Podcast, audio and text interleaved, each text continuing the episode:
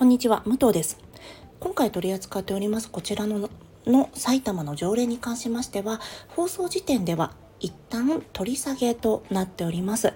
ただ、今後の私たちの生活においても、えー、まあ、興味深い内容でありましたので、このまま放送させていただきます。また、えー、本編の中で私の、えー、知人のエピソードが出ています。そちらに関しては、彼女の体感と思っていただければと思います。因果関係を必ずデータで証明できるというものではありませんので、そのあたりご容赦いただければと思います。では本編お楽しみください。こんにちは。この番組はシングルこなしの武藤と、ワーママアキノが、何かと求められがちな3、40代をより楽により楽しく生き抜くための試行錯誤をシェアしていきます。私たちの正解のない話ですが、楽しんでいただければ嬉しいです。毎朝6時に配信をしています。えー今日は虐待禁止条例についてお話ししたいんですが、ちょっとね、ニュースで割と話題になっているので、見た方も多いんじゃないかなと思うんですが、埼玉県議に出された、えー虐待防止条例の改正案についてちょっと取り上げたいと思います。はい。はい。その内容なんですが、えー、まあ、9歳以下、4年生以下の子たちですね。まあ、小学校3年生までかな。は、あの、住居やその他の場所に残ったまま外出することを、えー禁止して、4年生から6年生については努力義務とするという内容なんだそうです。はい。子供だけで公園で遊ばせたり、登下校させたりすることだったりとか、あと、親がちょっと100メートル先の近所の家に回覧板を届けるためだけに、一時的に外出するなどのことも禁じられるっていうことらしいんですね。で、これが、えー10月の13日にか、えーごめんなさい、採決されるそうなんですね。うん、うん。そうそう。まあ、で、この、これに対して埼玉市の PTA 協議会が、この条例改正案は保護者への精神的、経済的負担を強いるだけではなく、子供への最善の利益を反映したものとは考えられず、子供を虐待から守ることとも思えないとしているんだそうです。うーん。あきちゃん、このニュース聞いてどうでしたか？そうですね。まあもちろんね、理想論はわかりますよ。本当そうですよ。そうなんです。それがね、あの子供の安全につながるっていうふうに私は思うけれども、実際問題、小学校3年生が公園で遊ぶの親ついてくかって言ったらさ、ついてかないし、うん。あとはやっぱり学童問題、私たちママがね、一番気になるのは学童に入れるかどうかとか、そういうやっぱね、社会のシステムに、あの、物言いたい部分はありますよね。ねえ、だって、あの、に、保育園落ちた日本史ねの時から、問題が保育園から学童にスライドしていて、うんうん学童がまあいっぱいなんですよね。そうなんですよ。まさに私が住んでるエリアは、小学校2年生でも落ちてしまった子がいるっていうのも聞いたことあるし、ね、まあそれに伴ってふ、あの、はい急いでね、増やしてくれてはいるみたいだけど、そうなんだ。ね、それでさ、うんあ、の、一人で家に置くなとか言われても、もちろんそうしたいけれども、現実それが難しいし、うん。もっともっとやっぱり親がこう身動き取れない感じになってしまうんじゃないかなって感じますね。ねえ。だってこれがさ、あの、こういった法律をね、導入している国はありますけど、じゃあその背景に、働く親に対してどういったことを整備しているのかっていうのを、全く加味しない状態で、この、えっ、と、親だけを縛り付けるような法律、法律じゃない、条例ができたところで、できると思いますかっていうね。うん。なんかやっぱさ、何でもそうだけど、物事には順番があるわけで、うんそこにたどり着きたいんだったら、じゃあまずこのステップから整えていきましょうっていう風にしてもらわないと、ただただ、あの、やりづらさだけを感じてしまうよね。なんかさ、例えば会社で、大きな会社から、この、なんだろうな、送り迎え、子供の送り迎えの時間も業務の中に含めるようにっていうそれ、最初努力義務からでもいいんだけど、うん。そういうのをどんどん整備として整えていけばさ、うん。だけど、絶対そんなことにならないじゃん。そうなんですよ。わかんない。ならないって言ったらあれだけど、なかなかなるのはさ、今すぐには難しいじゃないですか。そうだね。ね。で、しかもフリーランスの方もいて、えーご自身でご職業されてる、ご商売されてる方もいてってなってきたら、全員が全員できるかなっていうのはあるじゃないですか。うん。なんかね。ね、そこまで子供にちゃんと時間を避けるように、うん。社会がもうちょっとこう、変わってくれないと、親としては難しいんですよね。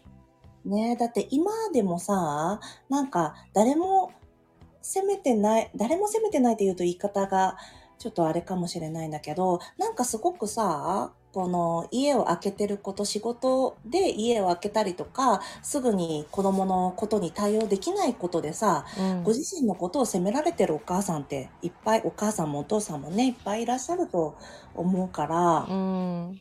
なんか、何遊びに行ってるとでも思ってます？だよね。そう、なんか、苦虫潰してやってんだよっていうさ、気がさ、あるじゃないですか。そうだね。それどうなるんだろうね、でも。ねえ。一応まあ、これ、ほとんど、議会が、まあ、ここの議会があれだったんですよね。自民党がすごく議席数が多かったんだよね。うん。それでほとんど自民で通っちゃって、あと公明とかも賛成したのかな。で、えっ、と、このまま議会に通すらしいんですけど、やっぱりこれをか踏まえても、あの、小さい選挙もちゃんと行こうねっていうのはありますよね。うん、怖いよね。こうさ、実際に子育てしてない人たちが、これいいじゃないか、あれいいじゃないかって言って、勝手にこう物事を進めてしまう怖さを感じるし、うん。ね、あの、理想はきっとそうやって子供に対して誰か大人がちゃんとケアできるようになるっていうことだとはもちろん思うんだけど、うんそのために現場はどれだけ苦労しているかっていうのが見える人がちゃんとこう話し合いに参加してほしいですね。ね、本当に、あの、母親にだけそのリソースを押し付ければいいんだから、別にできるっしょって思ってる人が、うんそこに行っても、あの、全然話にならないじゃないですか。そうだよね。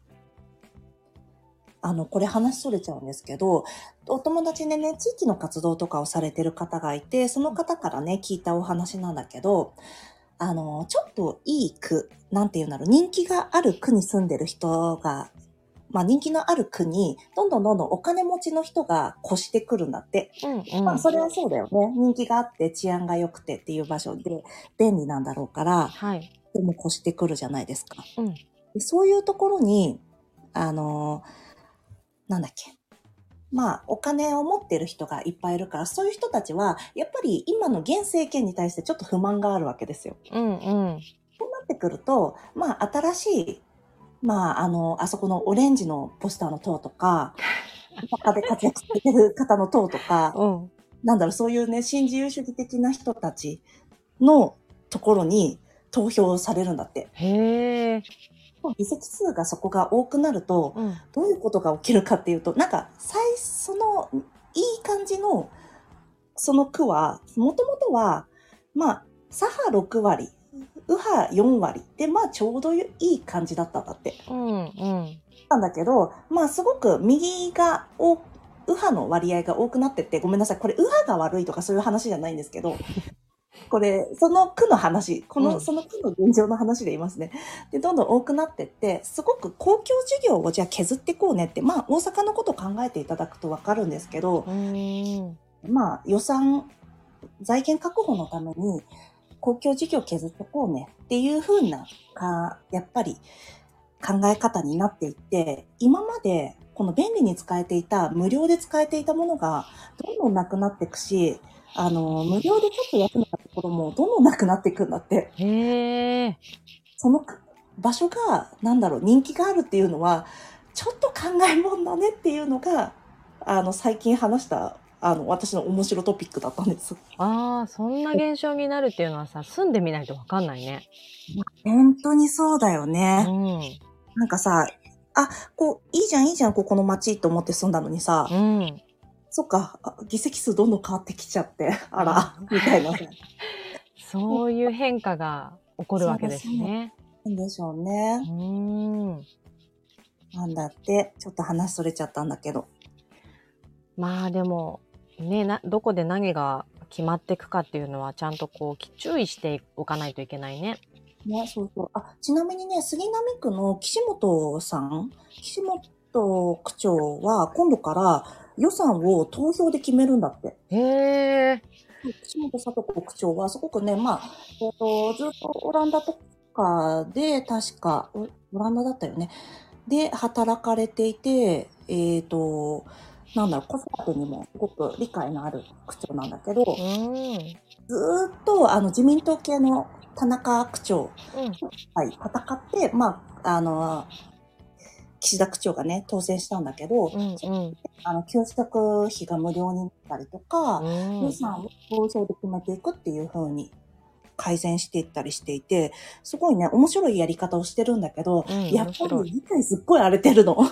なんかあーなんかおじさんたちにすっごいファン、わややや言われて、で、しかも他にもさ、やっぱ女性の議員さんとかも今回増えたんだけど、初当選の方とかも増えたんだけど、うんうんやっぱね、言うたびに、やっぱりまだ慣れてないからさ、ちょっと答弁がもたもたしちゃったりすると、なんか、そんなんでよく出てこれな、恥ずかしくないのかみたいなことバーンって言われたりするの。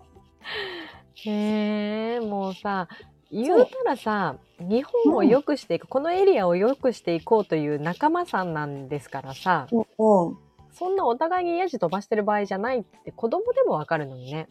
ねえ、なんか、まあ、潰したいんだよね。まあ、そうなっちゃうんだろうね。でね、お住まいのね、地域の、あのーなんだろうな、議会とか、YouTube とかで今見れることが多いのかな ?YouTube じゃなくても、なんか別の方法とかでも見れたりするから、荒れてんなーっていうのをよかったらね、見てみるといいかもしれないですよね。そう、あの、結構自分たちの便利さって、やっぱりそこで、あのーかかってきたりするよね。そうだね。そういうところはね、ね。やっぱりこう注目するしね、こう子育て世代としては。いや、本当にそうだようね。ん。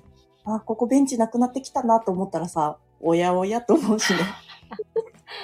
気をつけて見てみましょねそうそう、あの、民間のお店がなく、あなんだっけ、個人商店がなくなってきて、う。うんうん。増えたなと思ったらさ、おやおやって思ったらいいしね。そうだね。ね。はい、というところでしょうか。じゃあ、今日はこのままコメントを返したいと思うんですが、はい。ありがとうございます。コメントいた。だいて。本当にありがとうございます。あの、こじゃあまず一つ目、あの、Spotify でいただいているものをお返ししますね。はい。えっ、と、ジャニーズの時に、ジャニーズの、なんだっけ、今から始めてみればいいじゃないの回にいただいたコメントです。えーはじめまして、このジャニーズ問題本当にもやもやしますね。フランス在住ですが、お二人の話をそうなのよとツッコミを入れながら聞きました。やはり日本はいたずらとかブレーコとかなんか大したことないという認識で女の子、いや若い人たち、いや力の弱い人たちが力のある人にいろんな意味で食われてきた歴史があるんですよね。西洋ではおっしゃっていた、いたあってはいけない悪行ですが、なんかまだその認識が、認識ない感じしますね。というコメントをいただいていてうん、私がこれカニバリズムに例えたところですね。大変そのですね。謝罪を入れてたところですね。ですね。いやー、ね本当にやっぱり、あの、この間の10月2日の記者会見を見てうんも、うん。ちなみにあきちゃんどうお感じになった？あれは。あ、なんかすごいさ、その後の武藤の一人会をうん聞いて、いや、まさにだなと思って、うん。なんか何が正義なのかがよくわかんなくなるよね。うん。なんか、あのーあれがさ、なんだろうね。あれに拍手をしてる場合なのかいっていうさ、うんうん。一つあるよね。うん。それでいてさ、そこばっかりフューチャーをされて、またこう、あの、報道されるわけじゃない？ねそうなると私たちの感覚もやっぱりちょっとずつ、あうん。の軸からぶれ始めてるっていうのを感じたし、本当にそうだよね。うん。だって本当にさ、被害者あのさ、のこれからの逸失利益とかをどう算定していくかとか、どうやってお金算出お金算出していくのかっていう、その金額のところ、具体的なことは今人、今のところ一件もさ、あの、保証っていうのはできてないわけだから、それをいつやるのか、どういう形でやるのかっていうさ、具体的なところがまだ全然見えてきてなかったもんね。そうだよね。なんか東山、東山さんが2名の方と面談したとか言ったのかな？2名か3名かね。うんうん。それさ、もう被害者のね、方がもう500名くらいまでなってるわけだから、うん。なんか、ね、そんなスピード感大丈夫？っていう勝手なあの心配をしてました。いや、本当に、なんか、どういう体制でどれぐらいの方がいて、で、そこには、なんか今まで隠蔽に加担していたスタッフは一人もいない状態で、やれていますか？っていうのがさう、んなんだろう、な、あの、全く加担してないっていうのは、ま、なんて言うんだろう。なかなかその、その事務所に所属していただけでもさ、難しいことかもしれないけど、うん。見聞きしてたけど声を上げられなかったっていうのは、まあそれはしょうがないことじゃないですか。ああ、そうだね。積極的にちょっと加担してた人、積極的にそういう時間を設けていったとかさ、積極的に、なんだろうな、やりやすくしていた方とかが、その場にいたら絶対ダメじゃん。うんうん。あそういうのもね、気になるところだよね。そうだね。ね。じゃあ続いてもう一つ。あの、これね、こっそりいただいたコメントなんですけど、ちょっとね、これ読んでもう顔が真っ赤になったので、ちょっと私コメント紹介してもよろしいでしょうか？あの、武藤さんが良ければ。そうなんです。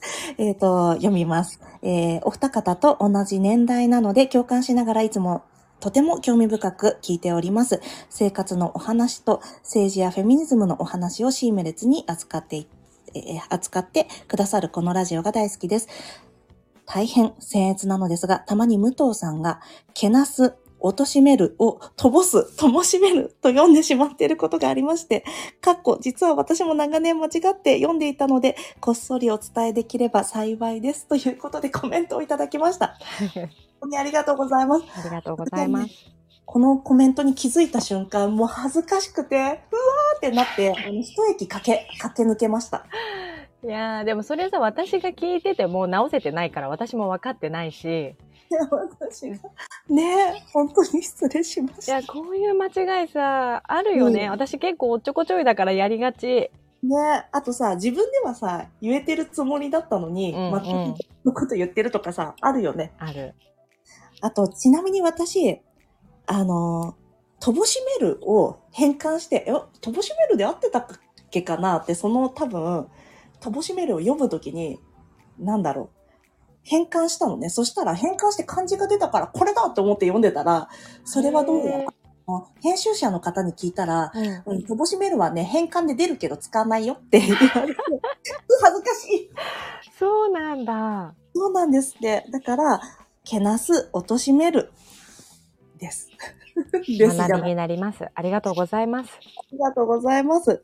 ということで、あの、コメントをね、紹介させていただきました。本当に、あの、皆様のコメントや、えー、あと、いいねなどいただいてましたよ。本当にいつもありがとうございますあ。りがとうございます。では、今日はこんなところでしょうか。はい。では今日も聞いていただきありがとうございます。この番組はスタンド FM はじめ各種ポッドキャストで配信しております。ハッシュタグ、正解のない話、つぶやいていただきましたら私たちがいいねやコメントしてまいります。皆さんのフォローやご意見いただけますと大変励みになりますのでお待ちしております。ではまた次回、失礼いたします